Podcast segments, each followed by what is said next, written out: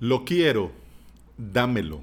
Haz clic ahora, apúntate ahora, inscríbete, descubre más. Estoy interesado. Si quiero, me interesa.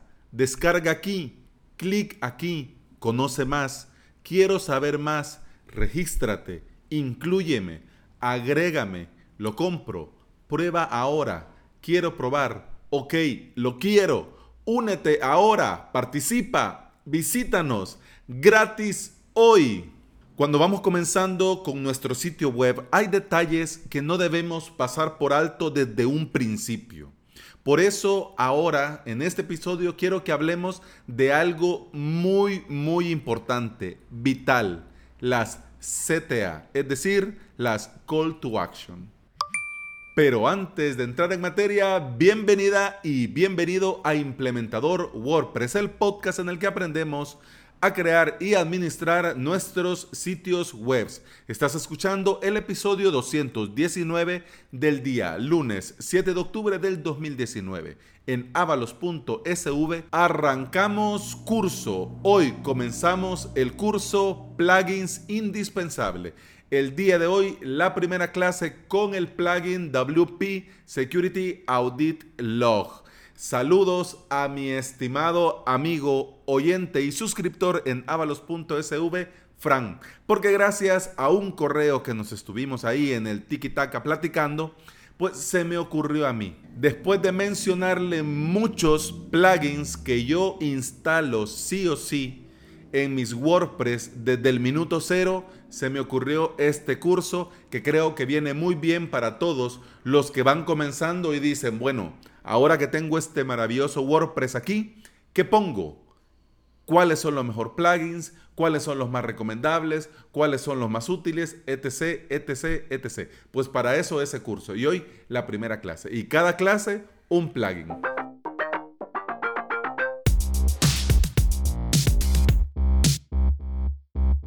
Y ahora sí, entremos en materia. Si alguien viene a tu sitio web, si alguien viene a tu página, la pregunta del millón, ¿qué te gustaría que haga?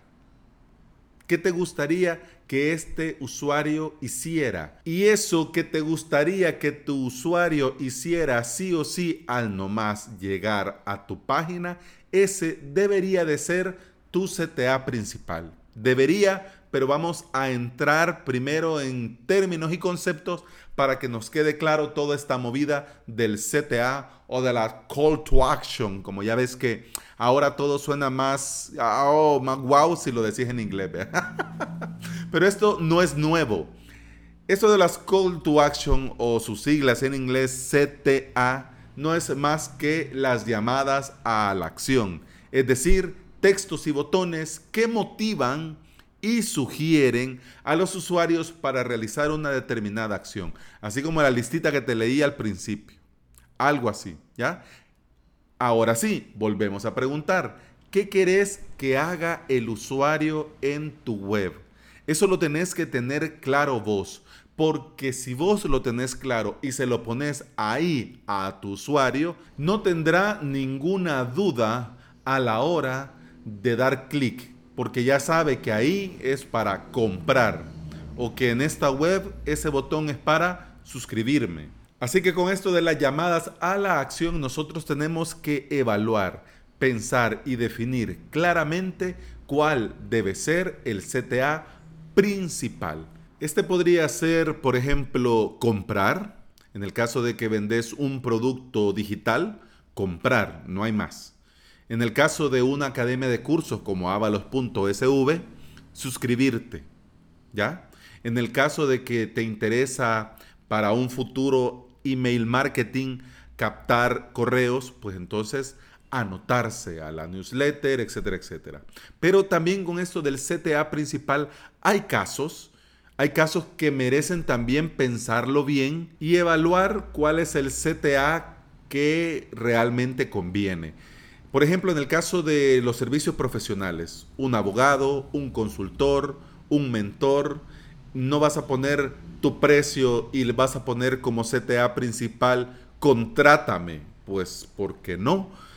Es mejor hacer la llamada a la acción, contáctame Una vez que me has contactado, me decís que necesitas, te digo que te puedo ofrecer y ahí hablamos de precio.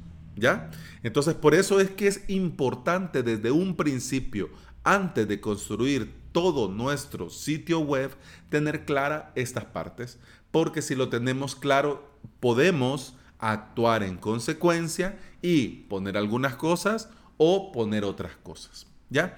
Puntos claves para un CTA principal. Debe de estar sí o sí visible en una primera vista. Es decir, desde un primer vistazo ya lo veo ahí, ya lo tengo ahí, sin necesidad de hacer scroll. Porque si tengo que comenzar a bajar, a bajar, a bajar, y seguir bajando y seguir bajando para que al final diga, pues cuesta tanto, cómpralo. En honor a la verdad, ya nadie baja. Nadie. Por muy interesante y por mucho que me estés vendiendo, después de dos, dos scrolls, si yo lo único que quiero es ver el precio, si yo lo único que me interesa es saber si me alcanza para suscribirme, comprarlo o pagarlo, no voy a dar tanto scroll. Porque en honor a la verdad, ¿para qué?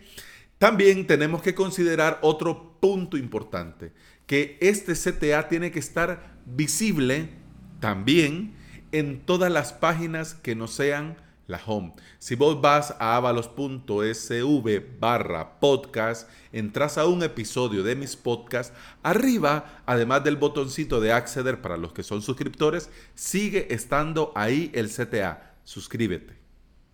Eso sí, cuando un suscriptor ya ha accedido, ese botón de suscríbete cambia, porque ahora ya está suscrito y no me interesa que, se vuelva a suscribir porque no va a poder porque ya está suscrito, sino que ahora sí, el CTA es diferente. En lugar de suscríbete, el CTA se transforma a intranet porque ahora que ya es un usuario, es un suscriptor, está dentro de la academia, pues entonces mira, ya que estás aquí y ya que andas por aquí viendo cursos, formándote, aprendiéndote, me interesa que lo tengas a mano, que aquí, mira, ah, ah, ahí está la intranet, ¿ok? Así que por cualquier cosa lo tenés a mano, no hay que buscar y rebuscar, ¿ok? Además también algo que tenemos que tener grabado a fuego y la mayoría se nos olvida. y la mayoría hasta que tropezamos nos damos cuenta como, como debe de ser. Si vas a crear un CTA principal, solo debe existir un CTA por sitio web. O sea, si tu web, por ejemplo, avalos.sv, con el paso del tiempo, yo estoy dando también eh, consultorías vía Skype, que algunos suscriptores, además de los cursos y además del soporte, dentro de los cursos, pues necesitan, digamos, una ayuda más personalizada o necesitan que les apoye en un proyecto o ellos ya han creado su propio hosting con Ples Onyx y quieren el detalle fino y dejarlo ya listo para trabajar y olvidarse de cuestiones técnicas y están viendo los cursos, pero además quieren que yo esté ahí, da clic aquí, da clic allá o mira ahí esto para qué es y esto y aquello o al revés. Han habido casos que me han contratado para implementar un hosting WordPress. Yo, sol, yo, mira, yo no tengo tiempo, yo quiero que vos me lo hagas. Bien, pues yo te lo hago, vale tanto. Mira, yo no tengo tiempo, yo necesito que vos me crees mi hosting de Plesonics y ya. Entonces, claro, son cliductos, son formas de monetizar, pero yo no voy a llenar avalos.sv con contrátame, sesiones, consultorías, creación. Sí, puedo crear una página de servicios, sí, pero si me pongo a crear el CTA de suscríbete a los cursos y pongo el otro CTA, mis servicios, eh, la gente se va a hacer un lío, porque no va a entender si se tiene que suscribir o si me tiene que contratar. Para eso tiene mucho sentido el footer, el menú footer, ahí sí. Ahí puedes poner tu página de servicios o consultorías o contrátame, etcétera, etcétera. Pero ahí sí ya va para el que lo anda buscando. Ya al que llega ahí porque sabe que los otros enlaces van a estar ahí. O el que llega hasta abajo y dice, ah, hay servicios. ¿Cuáles servicios? Ya, porque significa que todo lo demás que ella vio, pues no le resultó atractivo o no era lo que necesitaba. Si lo tuyo es el e-commerce, es totalmente válido el CTA, pero hay algunos ajustes. Por ejemplo, en el caso de un e-commerce, si solo es un solo producto, no hay duda alguna que el CTA debe de ser comprar. Ahí no hay duda. Comprar. Punto, te lo vendo, aquí está. Si es un producto digital, si es un producto descargable, si es un software, si es un plugin, si es un fin, comprar. Está bien.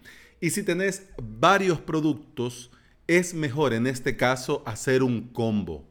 Compra todo por 100 dólares. Compra todo por 75 dólares. ¿Ya? Porque si comenzás a resaltar uno sobre otro, pues ahí ya nos metemos en otro lío. Aunque si bien es cierto que dependiendo de la temporada te puede venir bien eh, destacar un producto en especial, pues ya ahí ya, por eso te digo, en el e-commerce muchas cosas cambian. Pero bueno, si vos vas comenzando a crear, por ejemplo, el nuevo Amazon, es decir, si tenés muchos productos, lo ideal, así como Amazon, que hace muy muy bien sus tareas, es destacar las categorías. Es decir, aquí vendemos muchas cosas y aquí está todo lo que vendemos. Pum, pum, pum, pum. ¿Ya? Bueno.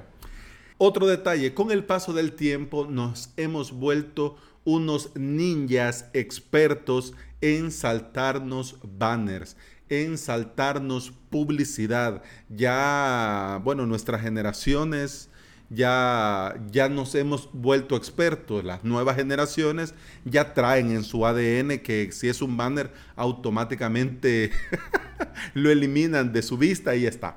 Los usuarios no lo vamos a negar y el que no lo quiera ver, pues bueno, se engaña a sí mismo. Los usuarios simple y llanamente se saltan los banners ven un banner y se lo saltan.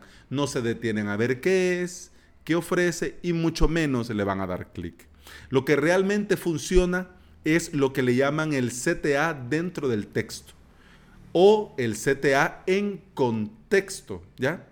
Pero eso del CTA en contexto o también como le llaman inline CTA debe de ser sutil. Para que funcione tiene que ser bien hecho. Y eso sí, sin caer en la venta barata, ¿ya? Esto sí es totalmente funcional, es lo que más convierte, pero se tiene que hacer bien para que dé los resultados exitosos. Yo estoy aprendiendo a hacerlo. En honor a la verdad, a mí todavía no me sale. Paso episodio y episodio y episodio y no encuentro el momento justo, la frase correcta. Pero bueno, en el episodio 151, que llevaba por título ese episodio Tu propio hosting, la mejor opción, hablaba sobre las ventajas de crear tu hosting complex y todo eso. Al final puse el CTA en contexto. el último párrafo ya para ya la despedida prácticamente del episodio. En ese, en ese fragmento, en ese párrafo de texto decía que los conocimientos técnicos no te obliguen a invertir mal tu tiempo y tu dinero en un hosting malo, en un hosting compartido.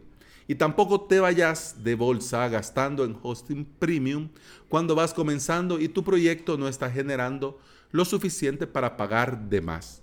Lo mejor, crear tu propio hosting con el curso de Ples Onyx y que vaya a tomar sol, SiteGround y todos los demás.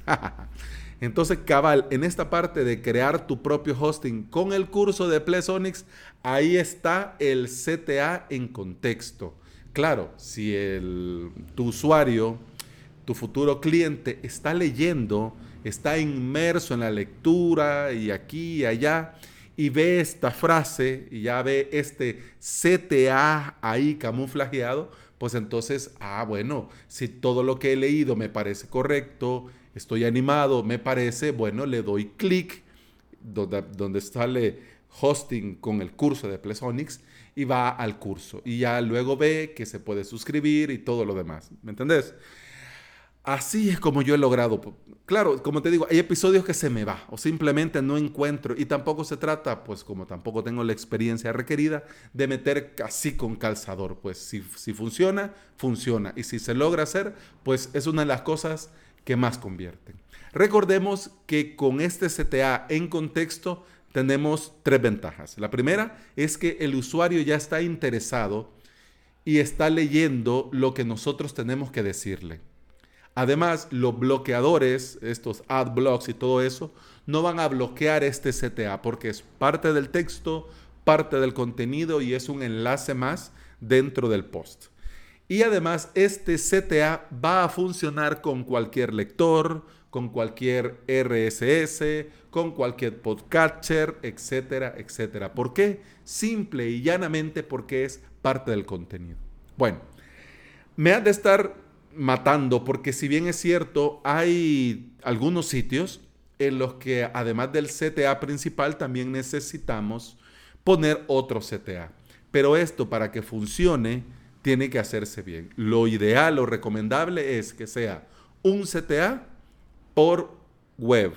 Es decir, avalos.sv, suscribirse. En todo caso, con el proyecto que estamos resucitando, gracias al feedback de ustedes, eh, por ejemplo, tecnutilidades.com, en ese el CTA no va a ser suscribirse ni comprar, sino que el CTA va a ser contacto. ¿Tienes algo que decir? ¿Tienes algo que compartir? Contáctame, ¿ya? Así va cambiando. Pero si tenés la necesidad también es válido estos CTA secundarios, como por ejemplo ver el blog, compartir en redes sociales, seguir en redes sociales y suscribirse a la newsletter. Es decir, no va a ser un CTA principal, pero en ciertas partes de la web podés aprovechar hacer un segundo intento, ya que bueno, viene de allá y no dio clic, no se suscribió. Bueno, vamos a ver si más adelante logramos algo, ¿ya? Además, preparando este episodio, leyendo, viendo el video de, Joan, que más adelante te lo comento, eh, vi una idea que está muy bien y que la voy a implementar, así que también la comparto contigo para que ya que has escuchado el episodio, vas y también tomamos esta idea que está muy bien.